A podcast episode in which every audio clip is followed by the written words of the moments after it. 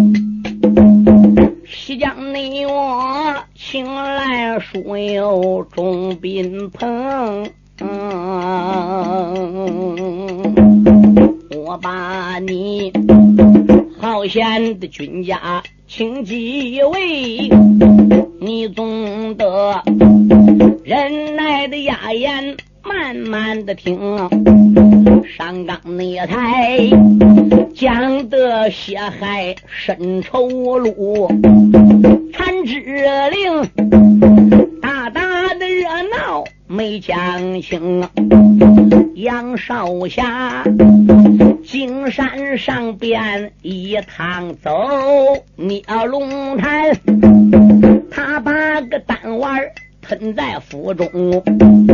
才惹得群魔夺宝一场战呐，亏不尽土石女英雄。到后来出来个姑娘上官桥，一心心保护杨志东。怪魔他举起了麝香轰天弹，他准备把在场人等炸死干净。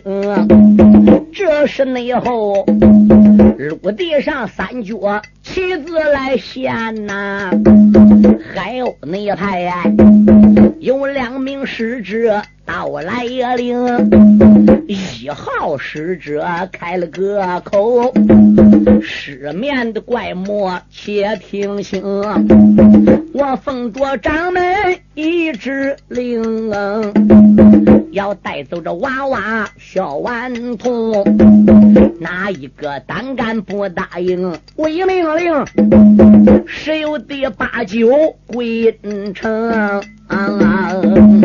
那老魔虽然是心里也害怕呀，可战的是手中拿着个宝龟龙，手里那边啊拿一颗麝香轰天弹呐，足足内得能炸死群侠几百名。大敌当前，他不害怕呀。这时内后都生一计上前胸，两名海鸥使者的猛然出现，周围州的群侠又跑走有五十多口子。刚才那个旗子一出现，知道海鸥们要来人了，都吓跑一百多口子。这海鸥派的主人还没到。光两名使者来的，又吓走五十多口子，不声不响，悄没声息的尾巴夹着都跑了。这海鸥派最近年把在中原崛起武林，就有那么高的名声。那个海鸥领主红金蒙面人，简直个成了神奇的传说中神仙。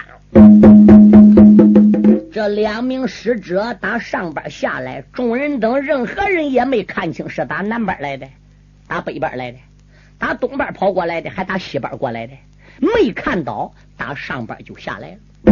这打上边来，他不能从天上来的，必定是从某一个方向来的。可是，在场没有一个看清，单凭这一份的轻功，就足以压倒当场所有黑白道高手了。哪个不害怕？嗯，老魔这时候想了，我要扔出麝香轰天弹，两名使者走不了，这个娃娃得死，我也合不成。我要一转身跑了，这两名使者肯定得把娃娃带走，要死俺都一对死。反正我这功夫不能白贴，花的代价我不能白发。哎，他一眼看到十丈开外的秦媚娘。暗骂道一声：“骚狐狸，贱女人！那个紫衣客李文浩身为紫云帮帮主，都败在你石榴裙下。那个万寿帮帮主何鹏祖张敏也跟你个贱女人有勾当。你两帮一回，原来交好。哎，自打你的丈夫帮主上官公瑾死后，你是独揽大权，两帮隐隐约约得听你秦媚娘的指挥。你个女人既贱又淫，既毒又辣，还富于心计，心眼还多。今天这个事要不是你来搅闹我，我早都已经成功。书友们，十五晚上月圆之时，牛龙教出来的。这打了一夜，第二天打了一天，现在呢，又已经是日暮黄昏，黑雾就笼罩了大地了，都已经到第二天早晚黑了。什么样？老魔心中暗想：要不是这贱女人从中搅和，当晚我早到手了。怎么的？首先当晚到他手，他不给我，我把当晚打他手里打掉了，才掉这孩子嘴里边去。哎。二番头，这孩子落到他手里，他没交给我，怎么样？他送给这了啊，土匪方了。嗯，他要不送给土匪方，我不顺利带走了吗？嗯，土匪方坐给他不能动了，他身边红衣小孩，这小女丫头要不跑过来，不也没有这个事吗？都是这个女人给我搅闹孩的。海鸥使者也不大好对子，我看我啊，还不如如此这般来。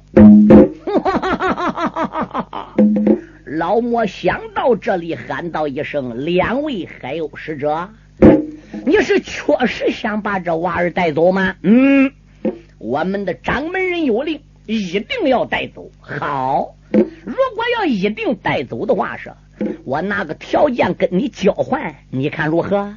达到我的条件，娃儿你带走，我不说旁的；达不到咱交换的条件，咱就来个全军覆没，你看如何？”刘银飞说到了中间，开了个枪啊！二位使者听端详啊！你奔那人群当中留神望啊！有一位少妇穿着白衣裳啊！不瞒你，他本是北陵会里一个会长啊！啊招魂的名字就叫秦媚娘啊啊！你二人能把那贱人抓给我哎，我把这娃娃交给你手里带离山岗啊！你不把招魂的那个女人抓给我呀，轰天蛋，你我大家都死光啊！这老魔这一个条件要出了口，二位使者没打枪。二位使者看老魔一旦在手，也不敢轻举妄动。任凭他武艺再高，射向轰天弹威力太大，方圆能炸多少丈远？你要猛然上去救人，去夺这个娃娃，把老魔惹怒了，他一撒手，在场的人都完了。那么，俺师傅，咱的令旗主人，能跟咱俩拉倒吗？所以一号、七号脸上蒙着黑纱，他的表情旁人是看不到的。一号朝七号看看，七号朝一号使者望望，一时就没有说出话来。老魔心中暗想：嘿，我不怕你两个使者厉害，你不答应，俺都一起死。你答应了，等你把秦媚娘给抓来了，我叫这个的贱女人跟我们大家死在一起。只要在我活着的时候能看到这贱人死了，我都赔上去。我也值得，我非把这个骚狐狸给弄死。这是老魔最后的一招想法，他想同归于尽，也想弄死秦媚娘。这会儿他恨秦媚娘入骨啊！这时候，海鸥一号使者就说话：“刘银飞，我们奉着海鸥令旗主人之命，只是要把这娃儿给带走。”其他的事涉及不到我们，你们中间的恩恩怨怨与咱无关，因此这个条件不能答应。既然不能答应，那我们都一起死了吧！这老贼天弹儿的举多高，就准备炸死少侠梅英豪。哎，这时候两个使者也不敢动。哦可以说越动越糟糕。红衣少女巧儿离杨志宗有五丈远，是刚才被海鸥一号使者用一种柔掌给送过去的。土匪方是抱着且看下文的目的，我看看你海鸥使者能怎么样，能救出少侠，到底能不能救出去？所以呢，他也到桥儿站个一等了。这个老魔呢，离杨志宗距离近，这就等于是个根根咫尺之间。两位使者呢，也等于站在杨志忠根根。老魔也不敢轻而易举下手去抓杨志宗，还有使者一号、七号也不敢轻而易举去救杨志宗。还有使者要先动手，老魔就得放出射向轰天弹。老魔就一只手，他这一只左手还啃着射向轰天弹。他要把这射向轰天弹往右手搁这我一夹，腾出左手要去抓人，他又怕两个使者对他下手，所以呢是这了两头怕。嗯，这个时候老魔笑，他讲得了，轰天那往上边一亮，那俺都一对死吧。你说这两个使者还有什么办法？他是奉命来的，退还不能退，进现在还不能进，愈进愈激恼，老魔就愈糟糕，这个娃娃危险性就越大。两个使者可给他难为死了。就在这千钧的一发令危急呀！耳听内得远方有一人把花苗，两个使者快回转救娃娃。我亲自列龙潭前把心操。一号、七号使者，抓紧回去！聂龙谈判这个娃娃由本座亲自来救。这个声音不知道是打东边传来还是西边传来的，不知是打南边还是打北边传来的。声音虽然不怎样高，震得在场所有的群侠的耳骨里是嗡嗡作响。老魔。也是精灵打一个寒战，心中暗想：哟，红巾蒙面神秘的人物要出现了。两名使者一听他的顶头上司说话，那么一转脸，脚尖一点的，噌，窜出七丈开外，脚尖再一点石头，钻进一片树林里，没有影了。这个身法简直快的是不可思议。人手下的使者本事都高到这样，你想想，这红巾蒙面人还有令其主人，这个功夫就不是吹嘘的喽。嗯，在场小胆的人又跑走有五六十，连两帮一会和其他的人共计都落几十口人在场。这几十口人，除了两帮一会的人站在十丈开外，那些孩子多个四圈石头缝里、树林里，老虎俩眼朝聂龙谈判看，没有一个敢出来的。老魔心中暗想：坏了，眼看看我要成功了，宝丹要再手了；眼看看有射下轰天弹，比对他人，我就可以破釜去打。这打哪里又冒出来他妈个海鸥派？这又要冒出来个黄金蒙面人，我这个代价发的太大了。难道就这样白白的叫海鸥这来令其主人把人给带走吗？他瞟眼望见了杨志宗，顿时恶意就来了。杨志宗身后三丈开外，列位就是黑咕隆咚的大地穴，直径要有三丈。那就是昨天晚上牛龙角打那里边钻出来的，里边到底有多深，谁也不知道。那只有牛龙角才知道。牛龙角藏在那地底下雪眼里边，整整是一千多年。这个老恶魔心中暗想也罢，牛龙角的内丹我得不到，旁人你也别想得到。他以迅雷不及掩耳的速度将左掌往上边个一亮，这个轰天弹他夹个右边胳肢窝里，以毕生的精力对准杨志忠的胸前，咔嚓，这一掌都震去了。杨志忠一方面没有准备，二方面距离太近来不及，三方面虽然神志清楚，功力仅仅只恢复有十分之二，哪能躲过了老贼这一掌？这一掌把杨志忠给震的一个身躯扔。往背后三丈远，那个直径有三丈的黑骨隆咚的大地穴里，还不如就落了去了。杨志忠这一掌，噗，一口血焰喷出唇外，紧接着就听一声惨叫，哦！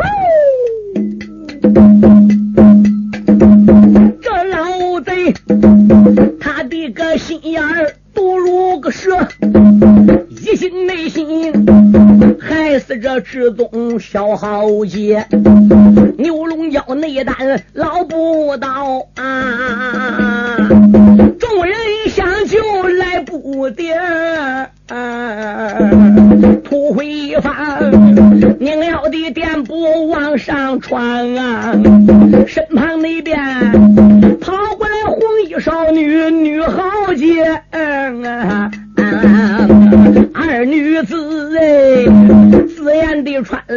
奔上床哦。可惜的是，难救那位小少爷啊。这张内书唱死了志宗少侠客呀，哪一那个能叫群魔都染血？什么那人破本那南海五十道啊？什么那人七里平去杀贼作孽？哪血钱长沙府啊？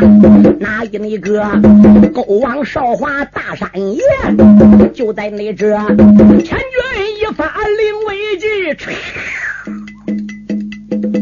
蒙面的人呐，抓住了这宗小豪杰啊！啊面前里红影一闪，后发先至，窜到红衣女和土匪荒的前边了。红巾蒙面人。以神奇性的速度，以匪夷所思的速度，哎，他窜到了地穴的上边，半空中一伸手，抓住了杨志宗，身形一个倒折，飘了回来。那要等涂慧芳对红衣女巧儿上去再救杨志宗，那杨志宗往下最起码得露个两三丈。那他们的身法还能比得了红巾蒙面人吗？这个红巾蒙面人刚才说话还好像很远的，眨眼都到根儿了。这真是个神奇人物。红巾蒙面人轻轻把杨志宗往地下一放，也没察觉杨志宗是死还是没死。这个时候就直起腰来，迈步。往失面怪魔刘银飞面前就走来了，站住！再要往前走，别怪在下我要扔出麝香轰天弹了。红巾蒙面人把脸轻轻一昂，哈哈哈哈哈哈！十面怪魔，你的设想轰天弹只能吓唬那些平庸之辈。想在本座的面前以设下轰天弹来要挟我，老魔，你是痴人做梦啊！声音不高也不低，听在耳骨里边犹如炸雷相似，周围群侠的耳膜都要被震破了。大家在周围看红衣蒙面人怎么样？身高在八尺五。头上边戴的是乳巾，身上穿的是乳衫，腰里了一根四指宽板带，足上蹬一双小底断靴，脸上是用一块红巾给蒙住的，红巾上边绣一只海鸥，还有上边绣一个字令。这时，周围群侠都看着打斗场。老魔早已把右边胳肢窝那一颗的射下轰天弹给拿了出来了，哈道一声：“红金蒙面人，还有令旗之主，你听清，老夫只要有一弹在手，我是天不怕，地也不怕，你速速给我退开，否则的话。”我这就要扔了！哈哈，黄金蒙面人再一次冷笑说：“老魔，我劝你速扫，来到本座面前受死，否则的话是，你将死无葬身之地。我令旗只要一到，大家都得服从本座的，只要违反我海鸥派的令旗者，”死！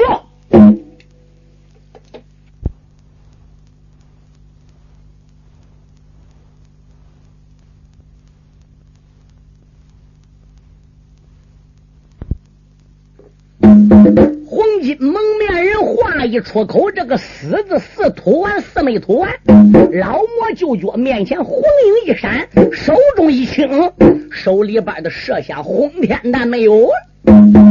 红金蒙面人哈哈一阵大笑，仍然还站在原来地方没动。老魔。这可是你手里的麝香轰天弹！你说老魔贼说不怕是头皮乱麻，一拧身就想跑。红金蒙面人说：“哪里还能走得了你？”右手一扬，一股风从老魔背后追去了。这一股掌风刚刚才捉到老魔的身体，就听咔嚓，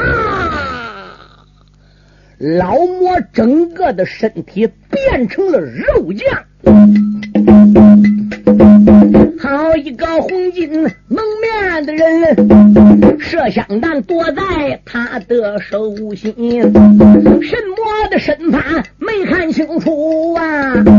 老妖魔霎时分了个身。压下内了啊！还有领主，我不表，传回你来，在场二位女差群呐，杨少侠，此事被放在了刘平的七窍的之中，热血来喷。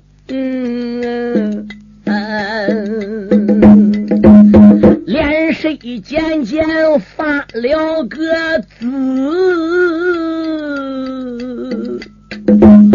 这是内后大手又来试他的美门，少侠可他的美门也不挑了，头回发。伸手又试试他的前心，杨志东躺在了地下，只顾得冷啊！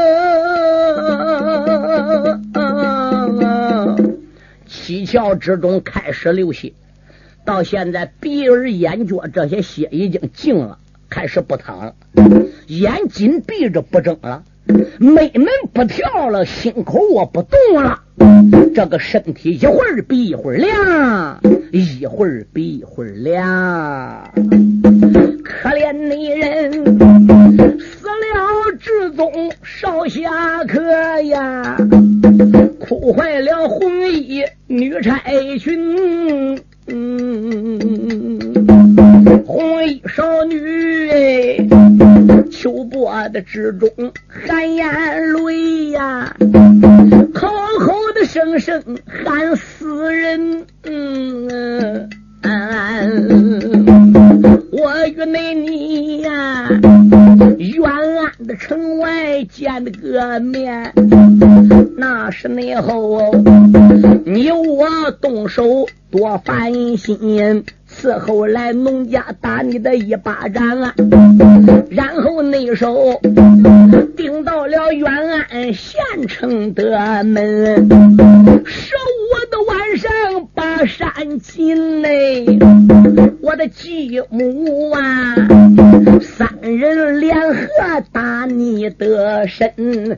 时候你被张发来震倒啊，躺在了地下发了个昏。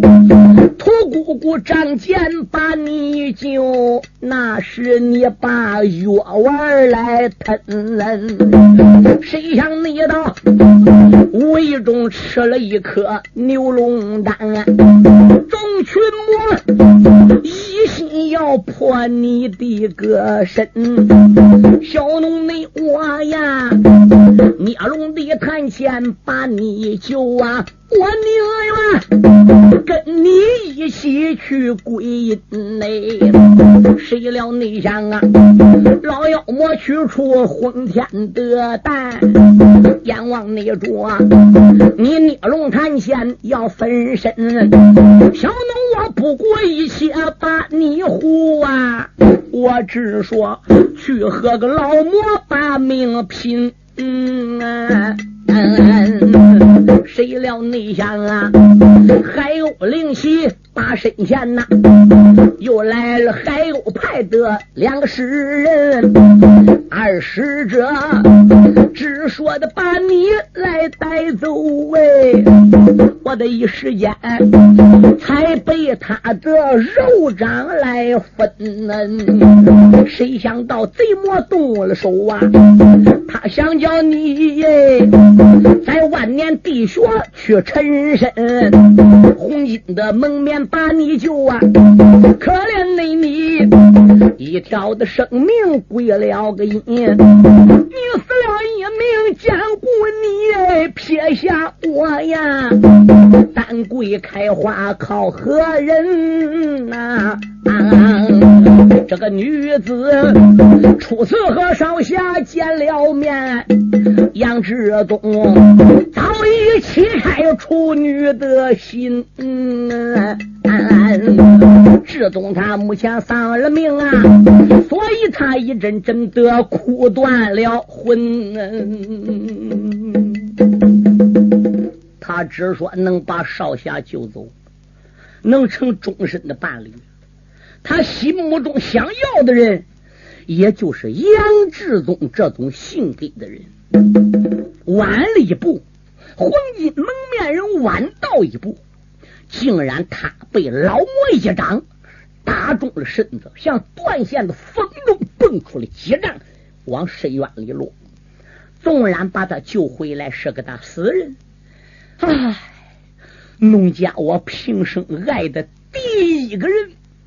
没想到就这样死在了孽龙谈判，他也不顾身边有没有旁人，他也顾不得女孩家的羞耻，把心里的想象、心里的目的、把心里对杨志宗的爱全盘的拖了出来。涂慧芳，他眼望着杨志宗这一张的脸。二目中的泪水扑簌簌的夺眶而出，心中暗想：我一番的功夫等于白费，我一番血战的代价毁了我的如花容貌，我等于是悲哀。正因为爱屋及乌，他和我十几年前心中的他长得一模一样，连举止动静。甚至说，连口中的牙长得都一样。我只说能把他娃儿救出来，嗯，我只说能在这娃儿身上似乎能把从前失去的什么东西给寻觅回来。可是万没想到，我功夫等于白费。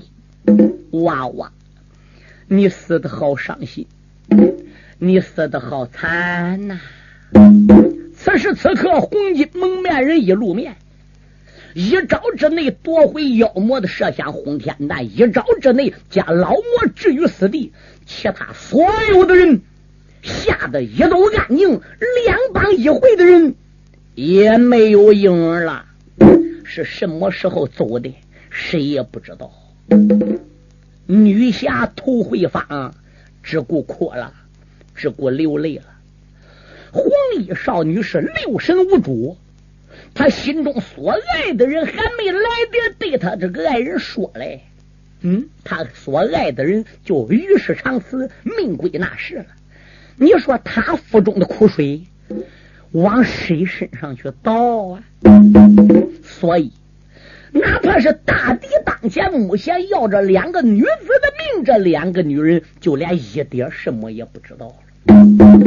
哭了多长时间也不知道。杨志宗的身体凉透了。这时，忽听他的身背后传来一声的叹息：“哎。”啊啊！两人被这一声叹气给惊醒了，回头一看，原来是红巾蒙面人还有灵旗之主啊！这时，还有灵旗的主人说话了：“天，既此奇缘，何不永其寿？”就是说，老天爷，你赐了他这一颗的牛龙药内丹。你为什么不赐他的寿命呢？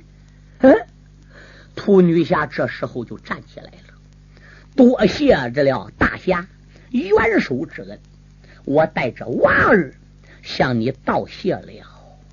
那个红巾蒙面人两眼望见了涂慧芳，身体一震，往后不由自主的倒退一步，心中暗想：嗯，原来是他。啊！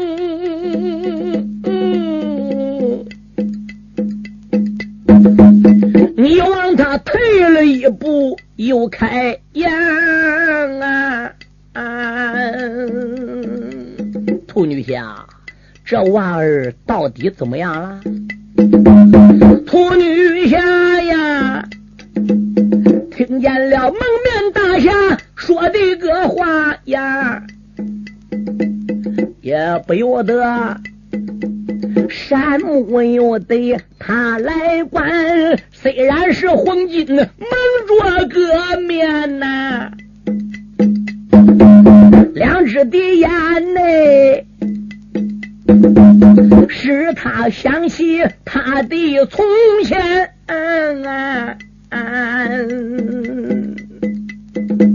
为什么声音很熟耳？两只的眼呐，为什么在我脸上来关？这个主。好像我早晚见过的面呐，为什么我一时方粗想不全？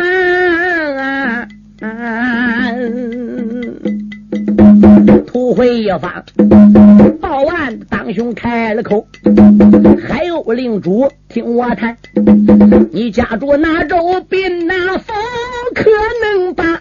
你的名姓说周全，秃驴侠如此这般问出了口啊！那领主机灵灵的打个战寒，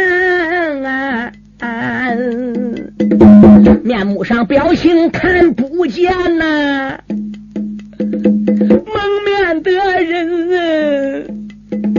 好像钢刀缠在胸前。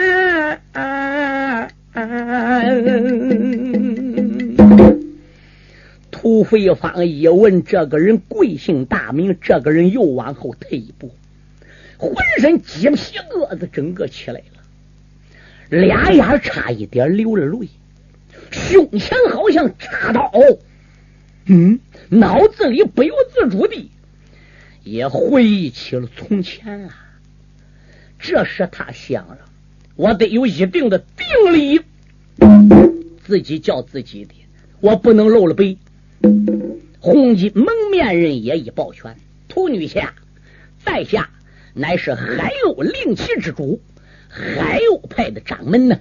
不，我是问你贵姓大名的？哦，你问我姓什么叫什么？涂慧芳说：“不错，既无名来，亦无姓。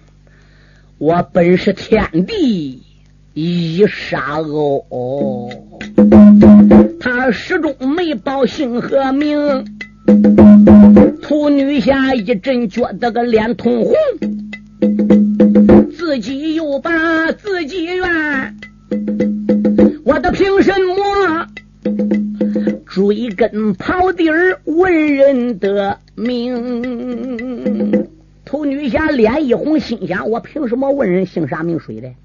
人既然不想讲，就算了。别说我不知道，天下人都知道他是神奇人，但是天下人没有一个知道他是谁。我又问人家干什么呢？人不想报真名，想必是私事呗。偶然间，潜心想起了一件事，喊了声：“海鸥的掌门要听清，这娃儿一颗内丹吃下去耶，为什么生命活了东风？”啊我说海鸥派掌门人呢？按照书上记载，吞了牛龙角内丹的人。只要这个尸体不受到损伤，再多大的伤势也不会死。这个孩子既然吞了牛龙角内丹了，为什么死了呢？海鸥领主说：“奇怪，我看书上边记载也是那样说的。内丹既然被这孩子敲吞了，按理说不应该死啊。让我来看看他到底死没死。”红巾人迈步走到了志宗的跟前，蹲了下来。他俩眼看到杨志宗脸的时候，咦，也不由得倒吸一口凉气，心中暗想：这个娃儿，耶，他也就不想了。手坐到娃儿的美门上，身体都凉了，心口我都不跳了，哪还有个美？七窍跟前原来流的血都紫了，都黑了，都净了，磕哥哥脸上了。人确实是。红巾蒙面人站起来说：“屠女侠，可能书上边记载的有差有误，再不然牛龙丹还能假了吗？不假。我昨晚上在场，我是亲自看见牛龙角内丹打秦梅娘手里掉出来，确实被这孩子扶着。”红衣少女说：“我也看见内丹被他吞了，是巧妇，一点不假。”红衣蒙面人说：“这就怪在了，书上明明记载，吞下丹丸的人，只要尸体不被分开，绝对不会死。而这孩子明明是死了。”这时，那个红衣少女巧儿拉住了涂慧芳，涂姑姑，哎，她不知为什么也给涂慧芳喊姑姑。大概是因为杨志宗给他喊姑姑，心上人给他喊姑姑，他也都顺便喊出了口了吧。所以涂慧芳呢也没有拒绝他，喊道一声：“上官女侠，你为什么这样称呼我呢？”呃，这因为你的年龄比我大呀，我就应该给你喊姑姑了。因为这位少侠跟我年龄差不多大，他能喊你姑姑。我又然何不能喊你姑姑呢？哦哦哦！涂慧芳说：“原来如此。”哎，我说涂姑姑，他姓什么叫什么名？阿妈嘞！涂女侠心中暗想：你这个丫头也够傻的，你也够吃的。哎，你舍命来保人家，死了搁这哭都跟哭丈夫一样，你怎么还不知道人姓什么叫什么的？嗨，你说这怎么搞的？涂女侠心里好像就明白了什么。不瞒你说，上官姑娘，哎呀，涂姑姑，你不要喊我上官姑娘，你就喊我巧儿就行了。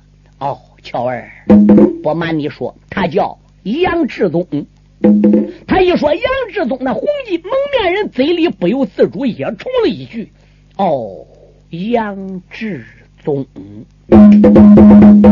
我说巧儿啊，你爱他吗？巧儿把头点点。可是他已经死了，屠姑姑，他还会喝吗？傻孩子，人死了哪有复生还阳的道理？我们设法把他安葬了吧。巧儿，你也该回去了。你娘万一把你登记了，还要找你呢。姑姑，我不回去，我要跟你一起把他葬下去。红巾蒙面人此时。控制住了内心的激动，喊道一声：“屠女侠，这个娃儿既然已经死了，我也没有带走的必要了。屠女侠要认为能安排好的话，说我也就不必要带走了。屠女侠，你看该如何安排？”屠女侠说：“人既然葬了，那还有啥安排？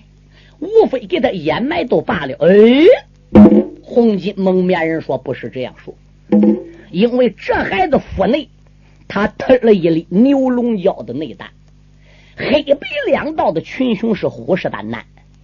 你要就这样大摇大摆的把他埋在明显的地方，万一被人发现，折不掉，有人挖坟破墓，破腹取蛋，所以必须得埋在秘密的地方，任何人不知道才行。他一说这话，还正好还躲在暗处的一个人听见。这个人是谁？不是别人，北陵会的会长，银毒双绝的招魂蝶秦媚娘。他躲在这个地方，他有他的打算，他的打扮是那么样的可怕，是那么样的可耻。